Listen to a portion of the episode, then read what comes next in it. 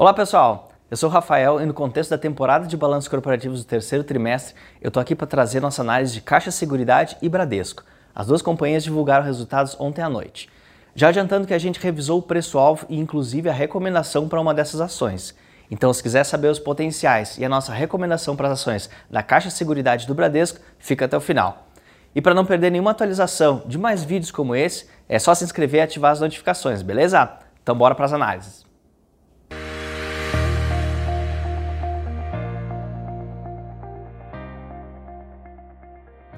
Bom, começando com a Caixa de Seguridade, ela apresentou um resultado positivo na nossa opinião, com lucro líquido de 766 milhões de reais, o maior resultado da história da companhia pelo quarto trimestre consecutivo.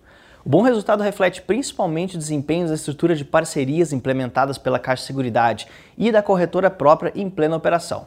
No ramo de seguros e serviços de assistência, denominados negócios de riscos, a gente viu um crescimento de mais de 10% em prêmios emitidos no comparativo anual, com todos os segmentos estratégicos com desempenho positivo nesse horizonte de análise. A sinistralidade apresentou queda de 9,2% em comparação com o mesmo tri do ano passado, mas a gente já esperava essa queda, devido à redução dos sinistros relacionados à Covid-19, que prejudicaram fortemente os resultados habitacional, vida e prestamista em 2021.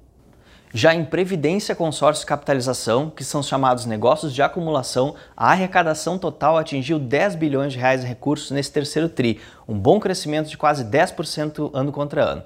Por fim, o resultado financeiro foi de 419 milhões, um crescimento de quase 60% na comparação anual, explicado principalmente pelo aumento nas taxas de juros.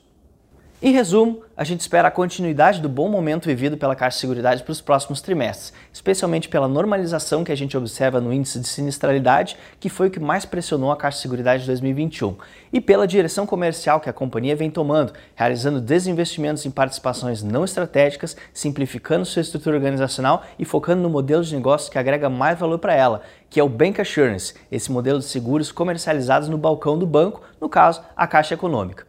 Por esses motivos, a gente mantém nossa recomendação de compra para a CXSE3 com preço-alvo de R$ 11,50 para o final de 2023.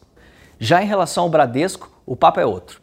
O banco apresentou um resultado que a gente considerou negativo nesse terceiro TRI, com lucro líquido recorrente de 5,22 bilhões, um recuo de aproximadamente 25% no trimestre e 23% no comparativo anual, equivalente a um retorno sobre patrimônio líquido de 13%, considerado baixo para o setor. O resultado foi afetado principalmente pela forte alta das despesas com provisões por conta do aumento da inadimplência no período e agravado pela contribuição negativa da tesouraria, com os ativos e passivos respondendo de maneira desfavorável ao ambiente de elevação de juros.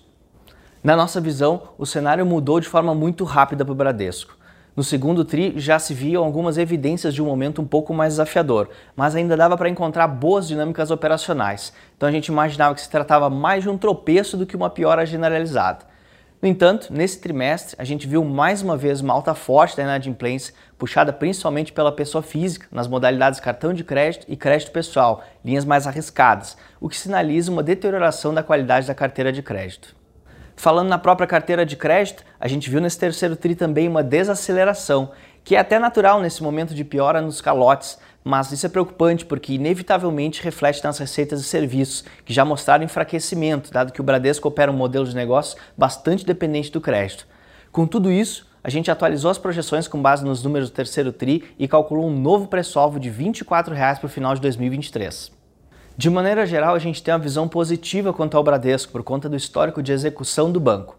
Porém, com esse cenário desafiador traçado pela dinâmica da inadimplência, da originação sob pressão e do resultado de tesouraria desfavorável, ao menos até meados do primeiro tri do ano que vem, a gente acha melhor ser prudente e reduzir a recomendação para BBDC4 de compra para neutra, até que a gente tenha a visibilidade de um momento mais favorável, mesmo diante do potencial implícito de quase 50% entre o preço atual e o nosso preço-alvo. Bom, por hoje é só, mas fica ligado que essa semana está recheada de resultados. Os próximos setor financeiro você confere na sexta-feira aqui, Banco Itaú e B3. Eu fico por aqui. Um abraço e bons negócios.